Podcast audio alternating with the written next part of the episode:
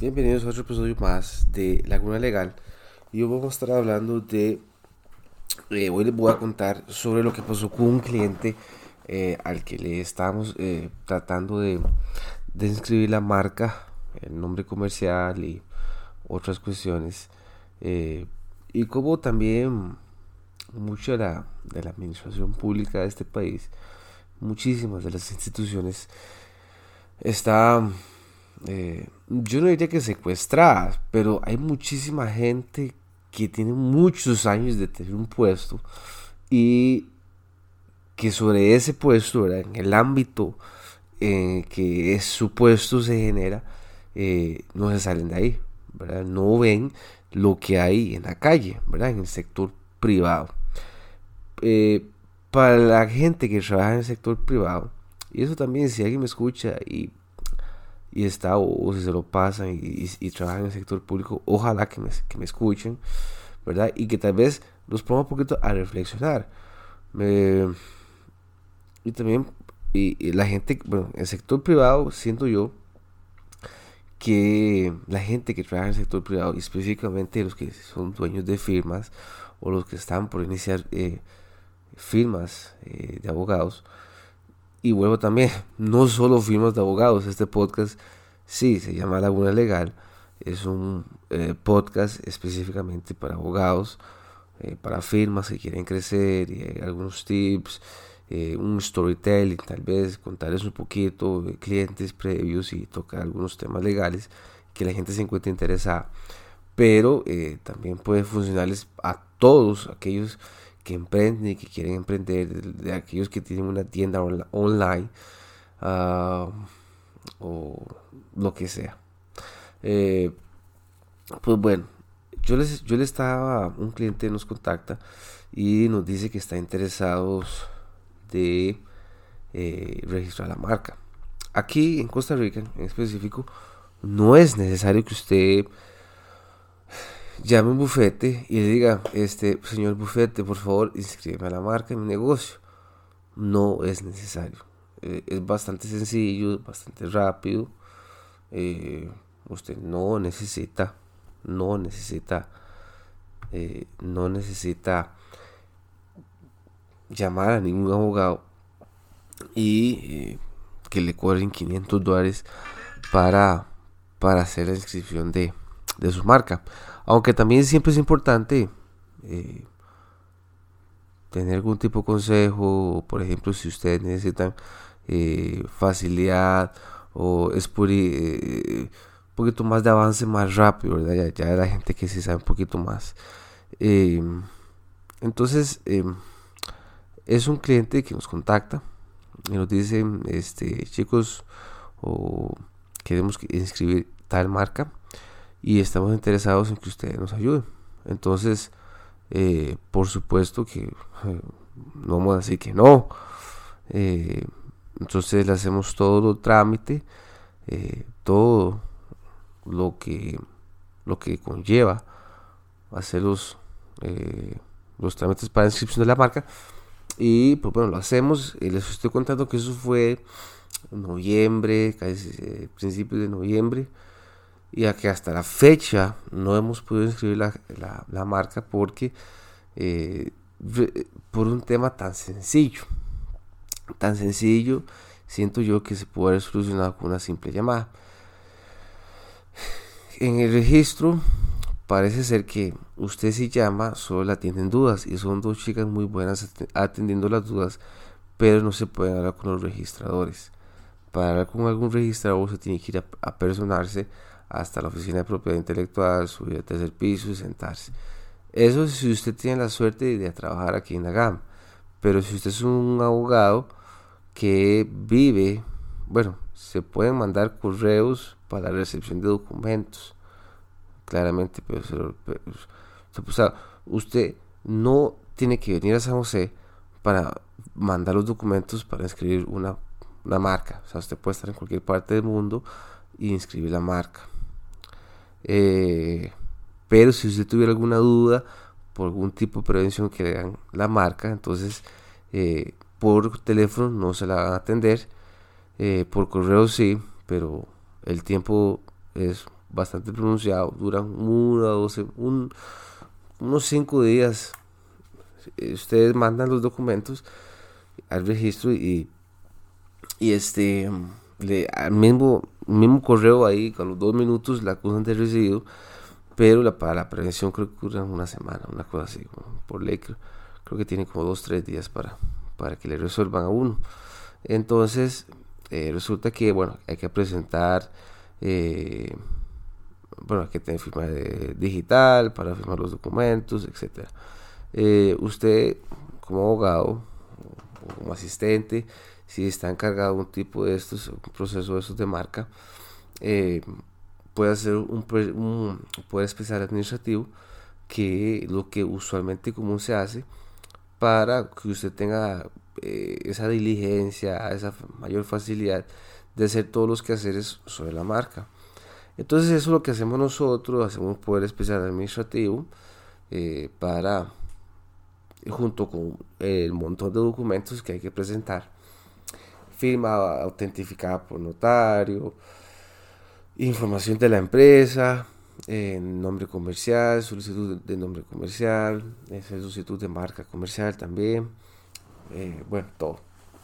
Eh, entonces mandamos los documentos, eh, hacemos el poder especial administrativo, muy sencillo porque ya nosotros hemos hecho otros registros de marca y hacemos, hacemos el mismo, el mismo poder especial administrativo y aportamos una certificación literal. la certificación literal que se baja del registro nacional no puede tener una vigencia mayor de los 15 días. Entonces eh, se sacó una y pasaron dos semanas, ya esa certificación ya no sirve y se le hace la prevención. Eso es una de las cosas que yo he visto, ¿para qué? No puede ser tres meses.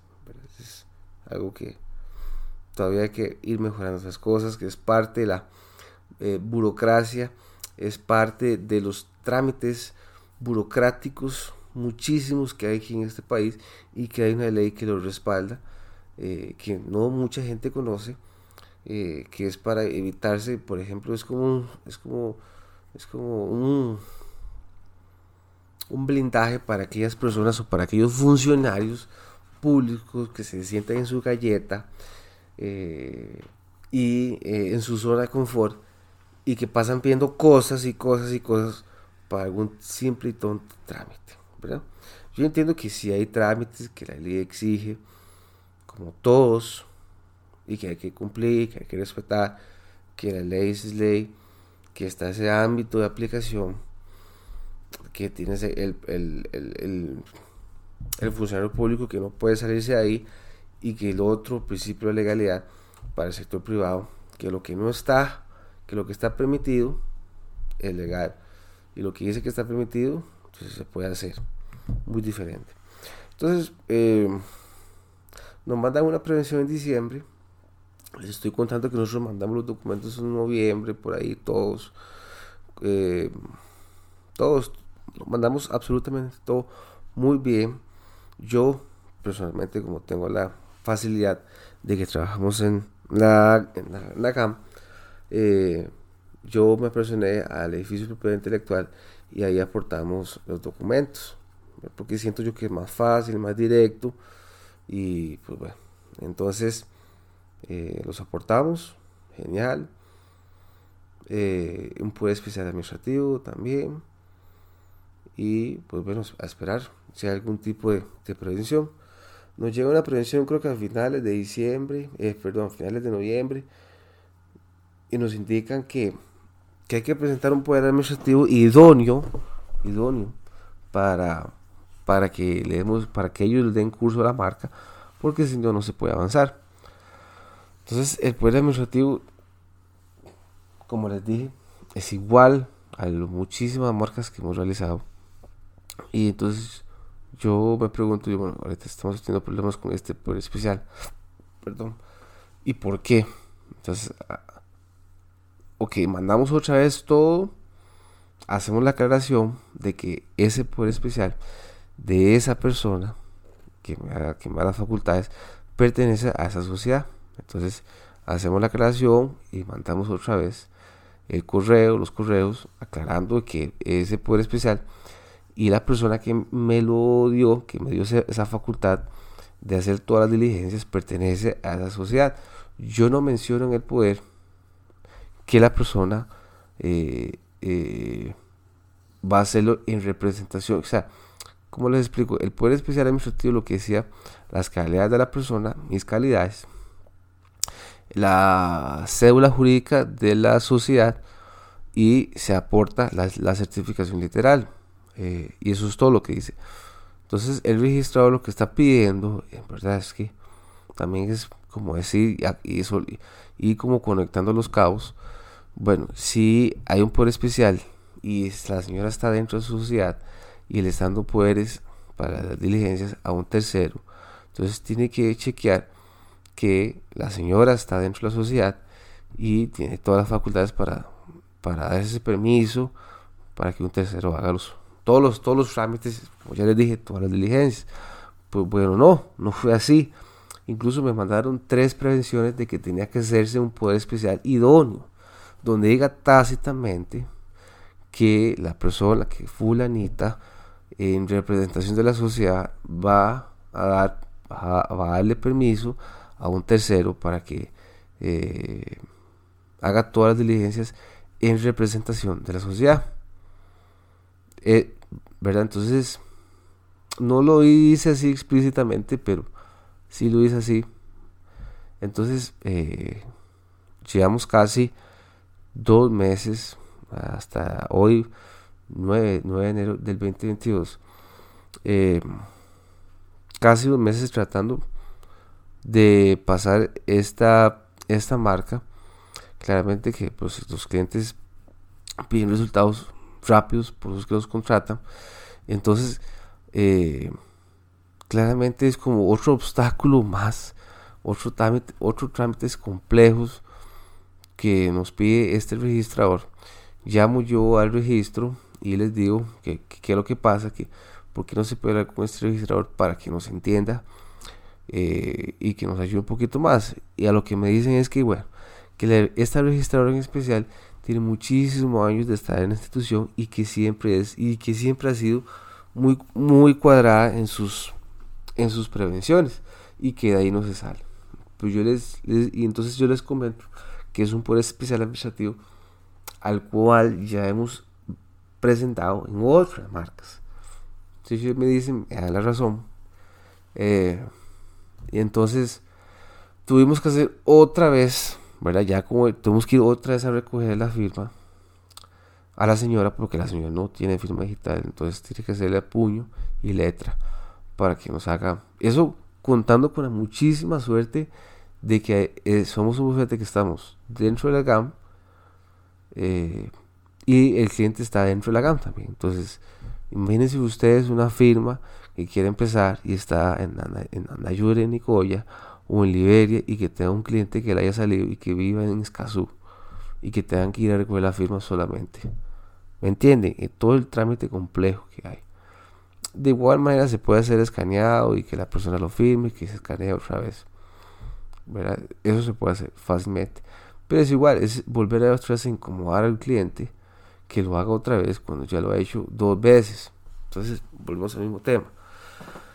Eh, entonces ahorita estamos igual esperando ver qué pasa. Eh, yo no sé si alguno de ustedes, algunos abogados que me pueden estar escuchando o algún empresario eh, que haya pasado por lo mismo con algún tipo de marca, que incluso pueda sentirse igual identificado como lo estamos haciendo, como lo estamos haciendo nosotros. veremos a ver qué pasa. Chicos, nos estamos escuchando en el próximo episodio. Y igual los invito, si tuvieran eh, algún tipo de caso, algún problema, eh, alguna situación, por ejemplo, de un tema en particular que quieran que lo desarrollemos en el podcast, pues háganme saber y lo vamos a estar hablando, lo estudiamos y, vamos a ver qué pasa. Chicos, una vez más, gracias por escucharme y nos escuchamos en la próxima. Chao.